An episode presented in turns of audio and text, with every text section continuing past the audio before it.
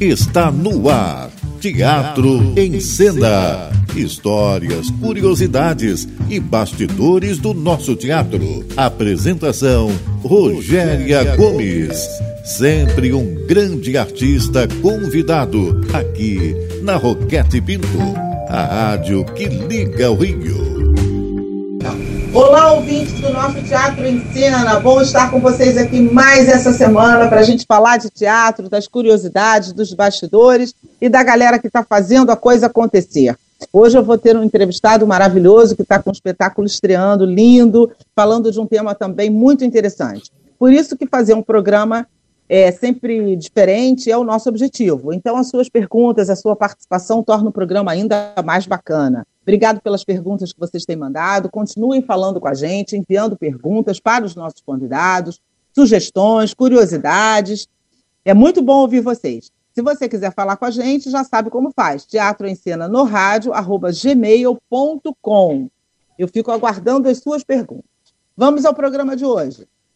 Trazer ao público a trajetória e história de ícones históricos cumpre mais uma das tantas funções que o teatro propõe pois, sobretudo, traz à memória a importância de pessoas cuja luta foi histórica e merece ser revisitada. Bacuáqua é um desses espetáculos que chega aos palcos cariocas para apresentar a trajetória homônima de um homem que foi escravizado e traficado da América para o Brasil durante o século XIX, uma das raras vozes que conseguiram traduzir os horrores da escravidão.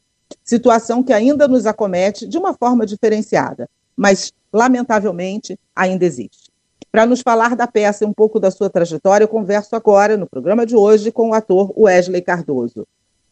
Boa noite, Wesley. Tudo bem com você? Boa noite, tudo bom, Rogério? Tudo. Prazer ter você por aqui conversando com a gente sobre esse tema, como eu acabei de dizer, raro, difícil, mas necessário. É. É uma alegria, é? Gente, é uma alegria de estar, tá, além de estar aqui trocando esse, esse papo, a gente conseguir trazer essa história para a cena, né? E conseguir compartilhar essa história é, que fica, ficou muito restrita durante muitos anos. Né?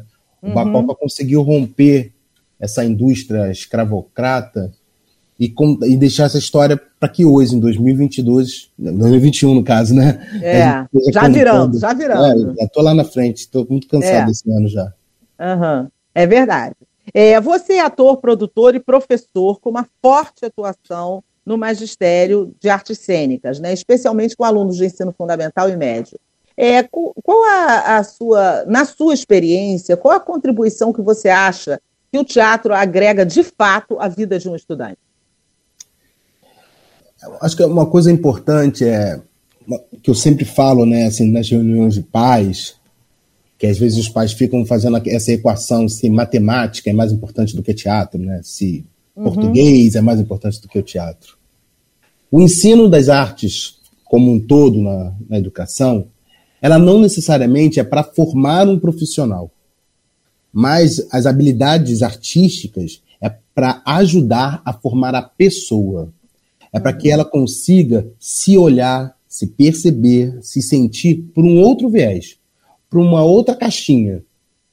Então, é, quando essa, essa é sempre essa equação né, feita pelos pais, ela não, não se faz, assim, não tem combinação. Não faz sentido. Não faz, não faz sentido. sentido. porque uma coisa é uma formação é, de inteligência lógica que a matemática vai te dar, a outra coisa é o português que tem que dar, fomentar a nossa linguagem, e a outra coisa é esse olhar para o nosso corpo, para a nossa mente, para as nossas emoções, para os nossos sentimentos, porque muitas das vezes essa criança que passa sem esse, essa possibilidade de educação, é esse adulto que está que tá cheio de questões, não consegue se responder, não consegue se olhar, não consegue se, se chorar. Né? Quantas pessoas que nós conhecemos que não, não conseguem chorar, não conseguem falar muito obrigado, não conseguem falar eu te amo, não conseguem perceber as suas fragilidades para a partir dali é, se reerguer. Então. Tem outros que não conseguem teatro, nem falar, né? Ou falar, então, né?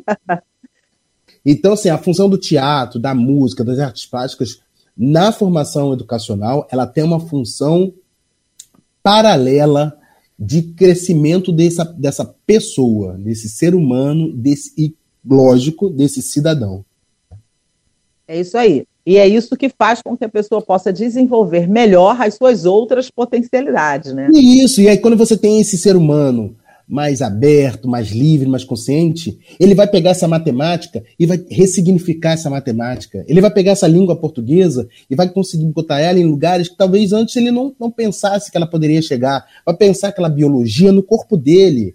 Então, é, uhum. é, é, é, um lugar muito específico que a arte está, que não entra nessa balança de é, o, que é, o que é mais importante para a minha educação, né? Tem agora a gente vai ter uma, uma, um novo ensino médio, né? Uhum. A quantidade de carga horária de arte foi super reduzida. Então, é, é a gente voltar a essa temática, né? O que, que é importante para a formação desse cidadão. Uhum. É como eu costumo dizer, a educação te ensina, te ensina a ler e escrever, e a cultura te ensina a enxergar, né? Então, a gente precisa dar mão uma coisa na outra, porque senão fica disfuncional, senão a vida fica é, disfuncional, né? Se a, e é, a gente não enxergando, né, Rogério? Não é? As é muito. Passando. Pois é, mas. A boiada ser... vai passando, a gente não está vendo. Exatamente, exatamente. Pode ser um projeto, pode ser um é. projeto, né? Esse é a gente que tem que ficar de olho. O que que trouxe você, o que que te levou para a vida acadêmica? Sendo você um ator, um cara que trabalha com, com lúdico, com artístico, o que que te levou, ah. o que, que ah. te pegou? É, eu vou, eu vou ser bem sincero aqui. Inicialmente, o meu primeiro, assim, foi é, financeiro. cara, tem que arranjar, tem que trabalhar, tem que fazer dinheiro nessa uhum. vida. E aí eu fui para abrir também a carreira de licenciatura, me formei na Unirio também como licenciatura, porque você ser ator e entender esse ofício como um ofício que te dê um nível de estabilidade, né, um nível de resposta financeira, então uh, a licenciatura de primeiro momento ele, ela surgiu nessa, nesse lugar da. Né? Só que aí é um caminho muito sem volta, né? Que, é. que você começa a encontrar a aplicabilidade do seu trabalho num outro lugar de crescimento, você vai vendo o seu trabalho é, gerando frutos com aqueles alunos, você e você não deixa de ser um artista criador ali como professor. Então, o meu lado artista criador, o meu lado também pessoa vendo o crescimento daqueles alunos, então Aí a academia me levou também para um lugar onde acho que eu não saio mais também. Ela é um, é um trabalho paralelo, mas acho que não tem Sim, volta. sim. Uhum. É verdade, mas é muito bom mesmo, né? E, na verdade, como o teatro surgiu na sua história? Teatro surgiu, do, eu era bem novo, eu tinha uns 14 anos, mas eu acho que era uma necessidade muito grande de, de poder de poder falar, sabe? É, e nem foi uma questão eu não tenho influência familiar, artística, não tinha influência também nem de amigos próximos. Eu acho que eu precisava de alguma forma me comunicar. E aí eu, eu acho que o teatro surgiu nesse lugar, assim. Então, eu comecei aos 14 anos lá em Niterói, fazendo um curso com, a, com Delcio Antunes e a Françoise Furton. E quando eu entendi que tinha uma ferramenta no qual eu podia me expressar, no qual eu podia até ficar um pouco mais à vontade nas minhas relações. Eu acho que foi assim o uhum. surgimento dele como como e você um quando começou, quando você começou, você mais ou menos de, de, é, entendeu ou desejou isso como uma profissão? Sim. Teve algum momento de um clique, assim, né? Tem, uhum. Acho que tem um momento da identificação, um momento da paixão, é. e aí tem um clique que assim. Também aqueles rompantes juvenis que falam, ah, vou é. fazer isso para o resto da minha vida. Uhum. Uhum. Aquela paixão enlouquecida. Aquela, aquele enamorar que a gente Enamorar total. Uhum. E meus pais, louco, você é um louco, como você vai uhum. viver? E aí fui fazer faculdade de artes cênicas. Uhum. É, mas eu acho que eu acho que tem coisas que a gente precisa passar e viver, entender, e foi maravilhoso ter tido essa paixão. Uhum. Né? Foi o caminho que você escolheu, né? É. Você, pode, pode, você pode seguir no caminho que você desejou. Esse é o melhor. Sim, eu poderia ter ido, né, obrigatoriamente, ter ido para economia, ter sido infeliz lá, atrás de 10 mil Exatamente. Planilhas. E quantos e quantos atores a gente conhece que fizeram carreiras paralelas e abandonaram, né? Sérgio Brito foi médico, Zezé Polessa, enfim, tem um monte. Aí se a gente é. for falar, tem milhares, né? E quantos é, artistas estão aí, né, atrás de uma cadeira, de uma Não é? mesa, de um escritório. De Exatamente, um... infelizes. Rogério Freitas era engenheiro e por aí vai. É, pergunta do internauta para você para fechar esse bloco, você ainda sente muita discriminação no meio artístico por ser negro? Isso ainda é real no século XXI, no momento em que vivemos? Cristiane Souza.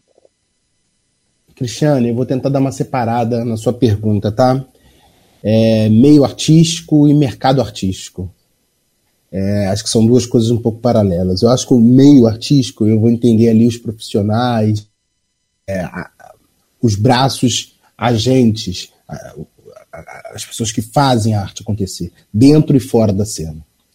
Nesse lugar, não. Esse é um lugar de troca, de respeito. Ok? Pensando em outro lugar, que é a questão do mercado, ele tem outros vieses. E ele tem um, um, viés mercadológico, um viés da imagem, o viés da compra e venda, o viés do que interessa mais, o viés de quem tem mais seguidores. Tem outros parâmetros é, para entender esse, esse lugar. Nesse lugar do mercado, ainda existe algumas restrições e caixinhas para o artista negro. Então, assim, é, eu sou chamado e contratado para fazer personagens negros. Então, sempre quando vem a indicação do texto ou do teste, é sempre porteiro negro. Exemplo. Motorista negro. Não sei quem negro. Não é porteiro, simplesmente. O ser humano porteiro. O ser humano pai. Não. Família negra. Né? Não tem família. E aí consequentemente, se lá fosse um casal é, interracial. Não. Então o negro está sempre elencado em uma caixinha. Uhum. E é uma caixinha ainda ali do elenco de apoio, do amigo, né? É, dificilmente, é, claro, é, estou tirando o, as exceções, tá? É, porque senão a gente fica assim, ah, mas tem um mas Lázaro são Ramos. É, é, mas são pouquíssimas. Esquece o Lázaro Ramos, ele é a nossa exceção, graças a Deus, é. mas ele é a nossa exceção. É. é. Zezé Mota, isso Zezé é Mota, é, porque senão não adianta, senão a gente fica pegando esses exemplos achando que o mercado inteiro se vale é. por isso. Não. Que a coisa abriu, e não é verdade. Não é assim. Então, uhum. eu queria, é só para falar que eu acho que tem, tem esses dois espaços, assim, bem distintos. Exatamente. Respondidíssimo.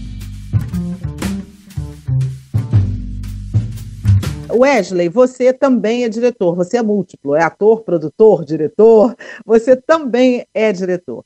Qual é o seu olhar como diretor quando você está nesta função? Você se desloca completamente do seu olhar como ator, da sua função de ator e desvia o seu olhar de que maneira para esse lugar da direção?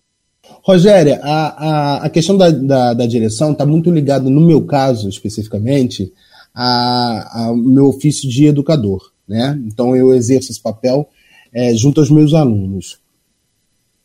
É, o, teatro, assim, trabalhar no teatro é um trabalho múltiplo, né? É uhum. muito difícil você ter um ator que é só ator. É, uhum. Se você não se produzir, você não faz. É muito uhum. difícil você ser produtor que não tenha que montar uma luz, é, que, que não uhum. tenha que carregar um cenário, que não tenha que fazer uma planilha. Então, é, o teatro dá para o profissional um olhar, um olhar mais inteiro de todo o mecanismo dessa, dessa indústria. É, o lugar do diretor, para mim, é, sobretudo dentro da educação, também me ajuda muito como ator.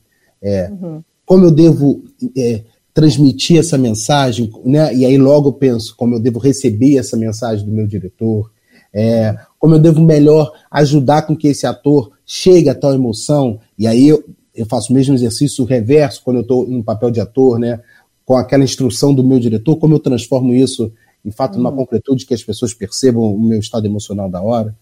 É, mas, voltando a falar assim, a, o trabalho do teatro é um trabalho múltiplo. Assim, uhum. é, não tem como você ser só ator, só uhum. diretor, porque senão é. você, eu acho que você fica muito segmentado e perde o poder de olhar no todo, né?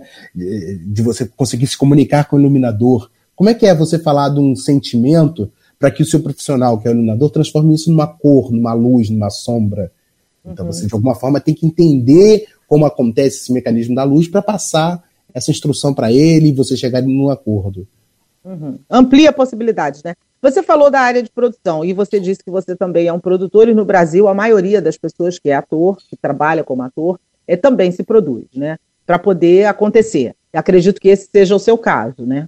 Sim. É mais ou menos por aí, né? Você, se, você é produtor para se produzir também. Exatamente. Né? O meu ofício, o ofício de produtor para mim nasceu, hoje eu trabalho com produção há 20 anos, Hum. E o ofício do produtor nasceu para mim na, com a necessidade é, de que eu me colocasse no mercado. Aí a gente volta naquela pergunta sua lá de trás do mercado.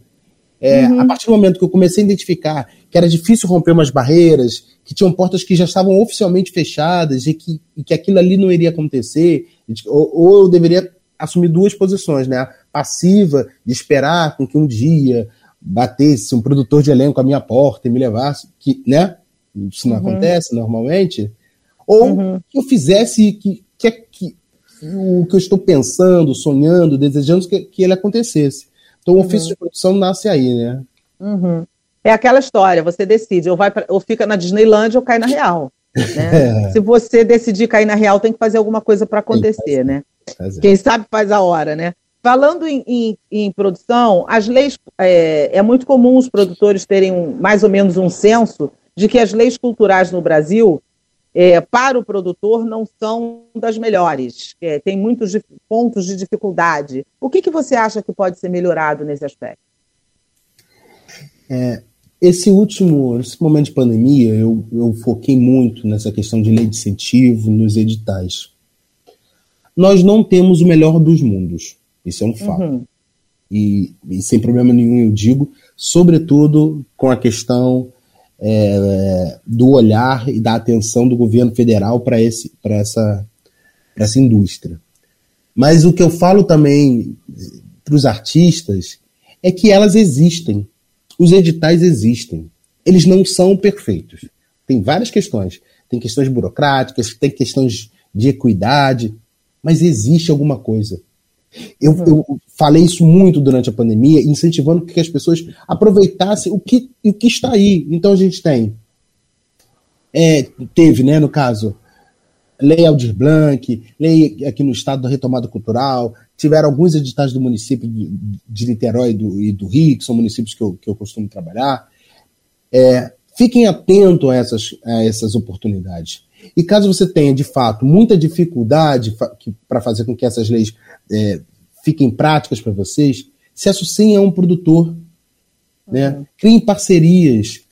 É, porque também, se a gente. E aí eu volto a essa questão do, do não é esse discurso do empreendedor, né? Não. Uhum. Mas é, é, vamos fazer também as coisas acontecerem de forma prática. E aí, quando a gente está na prática, a gente com, consegue entender mais esse, todo esse circuito e a gente tem posições mais críticas, mais certeiras, mais pontuais para identificar as dificuldades que ainda existem nas leis de incentivo, nos editais e tudo mais. Né? Uhum. A gente tem um problema hoje seríssimo, seríssimo com a Lei Rouanet, Uhum. Ela, não tá, ela não tem sido aplicada da forma que ela deveria. Os projetos estão sendo arquivados. É, isso eu não estou falando de boca, é só você entrar no site da Salic, que é um site público, e entender que, to, que assim, a maioria dos projetos estão sendo arquivados, eles criam uma metodologia lá, fala que tem um problema e não sei o quê, e você antigamente, né, você ia lá, corrigia, é, ajustava a planilha, é, mandava um recurso, os projetos estão sendo arquivados. Não tem pareceristas para serem avaliados. Então, isso é, é, A gente tem que falar aos quatro ventos e está acabando, falta um ano. É verdade. É... Pergunta do internauta para você, para a gente fechar esse bloco. Você acha. E ele tocou num assunto que você falou aí, olha que interessante. Você acha que os atores negros que já conseguiram destaque usam o seu prestígio e sua voz em favor dos demais? Quem te pergunta é a Sônia Brito. Sônia, acho que hoje, hoje sim. Eu acho que, que os atores, sobretudo, que tinham poder de, de, de, de fala, de visibilidade, eles também não tinham espaço. Porque eu, eu não, não quero ficar com essa espada crucificando e dando essa obrigação também para todos os atores que de alguma forma têm essa visibilidade, que tem que carregar o mundo nas suas costas. E antigamente eles também não tinham essa possibilidade, eles não tinham esse espaço nos, nas redes é, para falar de certas temáticas que são certas temáticas espinhosas, difíceis. A gente mexe com um mecanismo, com uma estrutura que é muito maior do que eles. E eles são profissionais, tem que estar tá ali de alguma forma também respondendo aquele mercado que eles estão de alguma forma. Hoje a gente consegue perceber que os profissionais com um pouco mais de destaque, eles encontram também espaço para que possam falar. tanto nos seus discursos quanto nas suas obras. Então, hoje, a gente pega aqui obras tanto do audiovisual quanto no teatro, que, que a gente consegue falar da temática negra. Então, a gente teve agora o filme do do Luiz Gama, a gente vai teve tem o um filme do Pixinguinha, tá saindo um filme do, do, do Pitanga sobre a revolta dos malês. Eu fiquei muito emocionado com essa história do filme do Pitanga, muito, porque é um homem do cinema que está aí na batalha há anos. E aí eu li uma coisa que foi que me tocou assim e mexe num, num ponto muito, muito específico para mim. Ele ficou 10 anos para captar esse filme tá uhum. e está fazendo agora. E não desistiu, não esmureceu, uhum. e ficou tentando. E trouxe projeto. E a gente, muitas das vezes, o que, que a gente faz? A gente esmurece. Uhum. A, gente, a gente se entrega. Então a força do Pitanga, depois de 10 anos, está conseguindo trazer essa, essa, essa, história. Que a gente já deveria saber há anos, lá atrás. A gente não sabe ainda o que, que foi a revolta dos malês. O brasileiro não sabe. Uma revolta importantíssima que aconteceu aqui no país. É, e outros espetáculos também teatrais que estão circulando, é, uhum. falando dos nossos personagens, da nossa história, da nossa cor. Uhum. É verdade. É, eu concordo com você. A gente não pode ficar crucificando as pessoas porque elas também têm o seu. precisam ocupar o seu espaço pessoal. Elas não podem carregar uma bandeira 24 horas. Eu concordo com você. Mas também não devem se omitir sempre que possível. É. Não é isso? porque é assim que a roda vai girando. Hoje eu estou conversando com o ator e produtor Wesley Cardoso, que está no espetáculo Bacuáqua, que a gente vai conversar agora sobre ele. Wesley, Bacuáqua é uma peça que trata da história de um homem que foi escravizado e traficado, como eu disse lá no começo. Como surgiu para você a ideia, o interesse em trazer essa história para a cena? É. Eu vou fazer uma dinâmica com você, tá, Rogéria? Sim. É, como que você, na sua vida, na sua educação, como que você aprendeu e ouviu falar sobre escravidão? Pelos qual, qual viés? Pelo qual... Sempre pelo viés histórico. Isso. e esse histórico, histórico, Isso. E esse histórico foi construído por quem? Esse quem histórico. escreveu? Quem, Sim, quem são... trouxe essa história? Até a, gente, a gente sempre sabe, a gente sempre aprende na escola o viés institucional, o viés que as pessoas querem nos dizer. Só sai dali quem quer sair. Exatamente, é isso. A gente tem um viés histórico construído pelo homem branco. Sim. Construído pela palavra do homem branco. Uhum. Então a gente aprende, a gente, isso sociedade, tá? Como uhum. todo. A gente aprendeu sobre escravidão pelo um ponto de vista. A gente ouviu, leu os livros é, didáticos, são feitos a partir desse ponto de vista. Uhum é, o Baquáqua, quando ele escreve, quando ele né, consegue escrever sua biografia e publicar, sobretudo, assinando o seu nome, isso é muito importante, tá? Ele assina o nome dele. Ele não assume o nome dele de escravizado. Ele rompe essa estrutura econômica da escravidão e traz esse legado para os dias de hoje. Então, hoje, a gente consegue saber, ouvir e falar e trocar sobre a escravidão pelo outro ponto de vista, de quem estava do outro lado. Então essa história dele conta a nossa história. Saber quem foi Baquáqua é saber do nosso da nossa ancestralidade. Uhum. Você vai conversar com muitos com muitas famílias negras, elas vão falar para você da sua ancestralidade até certo ponto. Vai chegar ali no bisavô, no máximo, avô, e não tem mais.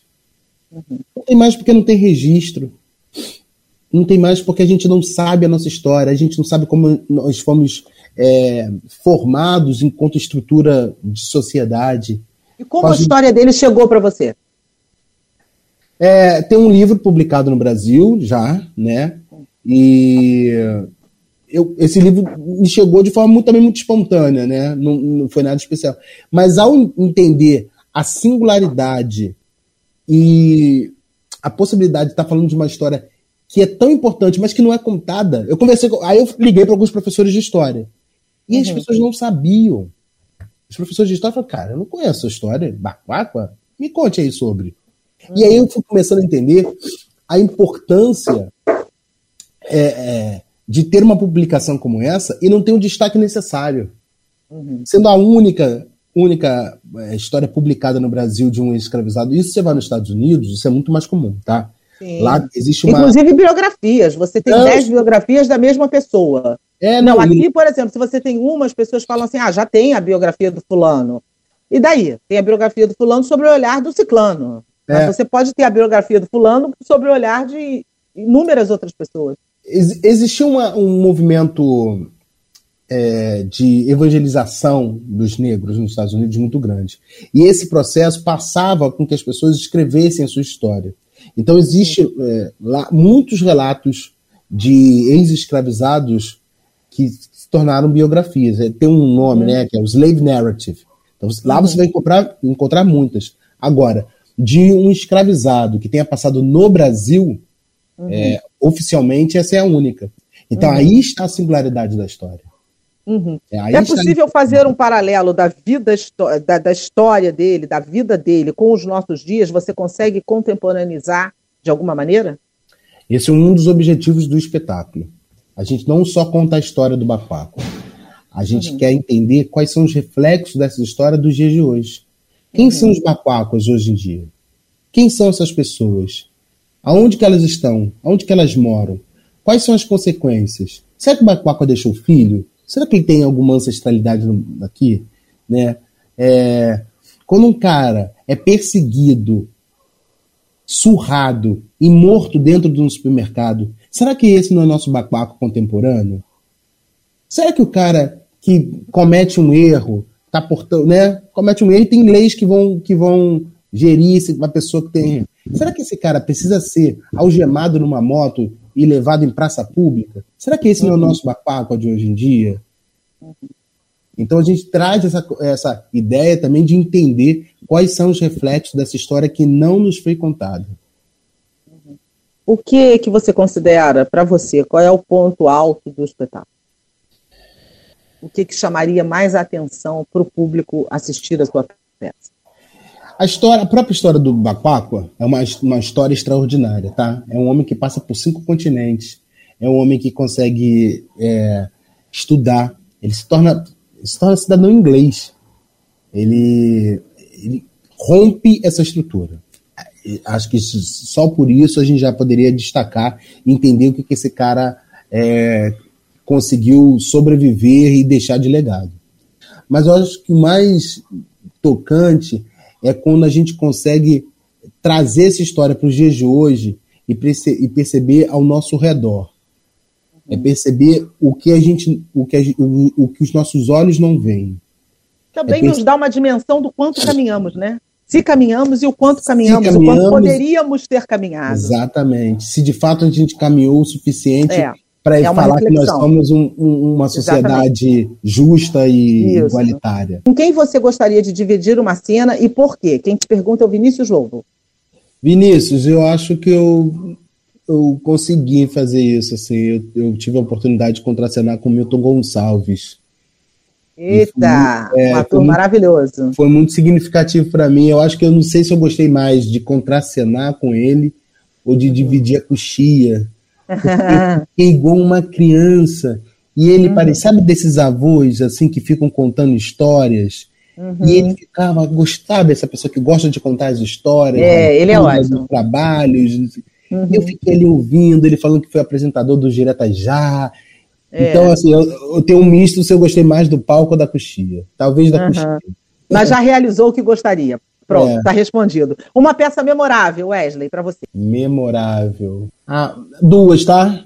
tá? A Máquina, do João Falcão, foi o espetáculo Ótimo. que trouxe para o Rio de Janeiro, né? O uhum. Lázaro, o Vladimir. Muito, bom. muito boa.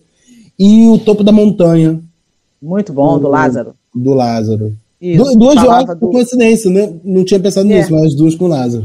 É verdade. E a, a, a, o Topo da Montanha, ele fala do, do, do, do pastor americano. Mark, é, Martin Luther King, isso aí, muito, muito boa. Gente, boas da semana para vocês, boas do teatro. Lorca, peça-filme realizada pela, pela, pelo estúdio Lusco Fusco, parte dos, dos poemas do poeta andaluz Frederico Garcia Lorca, que, que cruza com a realidade de São Paulo.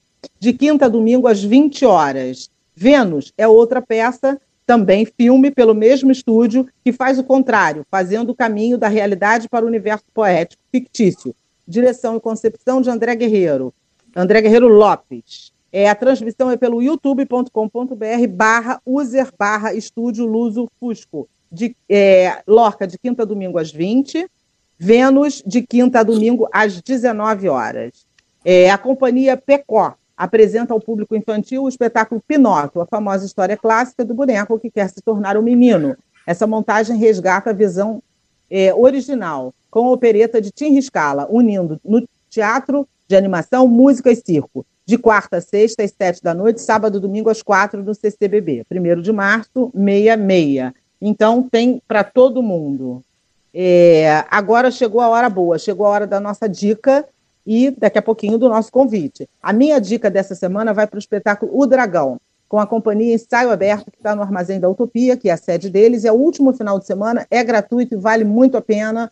É, se você tem interesse, vai lá, chega antes, porque está lotando e aproveita a oportunidade. É, a sua dica qual é, querido Wesley? Eu vou indicar o espetáculo da, da Cida Moreno, que é o é, Luísa Marim. Ele está também de forma virtual no YouTube da Funarte. É importante Isso. esse personagem também para a nossa história. Muito. Então assistam Luísa Marim. Muito, é um espetáculo maravilhoso. A Cida já esteve aqui, a que faz a Luísa Marim, já esteve com a gente aqui no programa. Uma atriz maravilhosa, o espetáculo é incrível, realmente. É, agora chegou a hora do nosso convite, a hora boa, a hora que todo mundo fica esperando, né? Então, o primeiro que escrever para a gente vai ganhar um par de convites para. Baquáqua. Que está. Seguinte, vamos lá. Então, o serviço do espetáculo é de hoje ao dia 12 de dezembro. Para, para, para, para, para. É, hoje já é meia-noite, amanhã. Ah, tá bom. Tá? Vai, daí. Então, vem, fica aqui o nosso convite para vocês assistirem o espetáculo Baquáqua. Ele está de quinta a domingo no Teatro Dulcina, às 19 horas. O Teatro Dulcina fica ali ao lado da Alerj, no centro, tem um metrô que para na porta. É, o espetáculo está com preços populares, R$ reais o valor inteiro, R$ reais o valor de meia entrada. É, a gente está respeitando todas as, as, as diretrizes né, sanitárias, então tem que, tem que ficar de máscara e apresentar caderneta de vacinação. E ficaremos muito felizes com a presença de vocês. Não deixem de ir. Se vocês quiserem fazer um grupo, caravana, van, podem chegar lá. E a gente faz até um, um, um valor especial. Então, Bacana. mas o mais importante é que a gente divulgue essa história. Isso, bacana. Muito, e o teatro realmente, como você disse, é de facilíssimo acesso. É ali na, na Cinelândia, pertinho, na verdade é perto, é perto da Câmara Municipal. É na Cinelândia. O Dulcina é ali. A Lerge é mais longe. Ah, é, a Lerge é, é, é, é, a Lerge é na Praça 15. Que agora também já não é mais tão na Praça 15, está é. dividida. É. Mas, enfim, o teatro é na Cinelândia, galera, de facílimo acesso. Metrô rapidinho. Eu recomendo que todo mundo vá lá para conhecer um pouco mais da nossa própria história. É, eu quero te agradecer, Wesley, pela sua participação no nosso programa. Muito obrigada, te desejo muito sucesso, que você tenha uma temporada feliz e que possa ainda caminhar por muito tempo com esse, com esse projeto. Tá? Então, fala todo, todos os ouvintes que vão estar lá, que eu sei. Te espero também lá, Rogério. Vai ser um prazer com certeza, receber, com certeza. presencialmente, para a gente sair dessa vida virtual que está. Isso, isso. Mas a gente vai a gente vai estar tá lá para conhecer um pouco mais do seu trabalho. A você que esteve conosco até agora, muito obrigada pela sua audiência. Continua com a gente. Semana que vem estamos de volta. É, Cuidem-se, vamos ao teatro. E muito obrigada aos nossos técnicos hoje, o nosso Wellington, que nos acompanhou, a nossa produção, aos nossos parceiros e a você, ouvinte, pela sua participação, pelas suas perguntas. Continua falando com a gente. Teatro em Cena no rádio, arroba gmail.com. Até o próximo programa. Você ouviu Teatro em Cena. Apresentação Rogéria Gomes. Aqui na Roquete Pinto, a rádio que liga o Rio.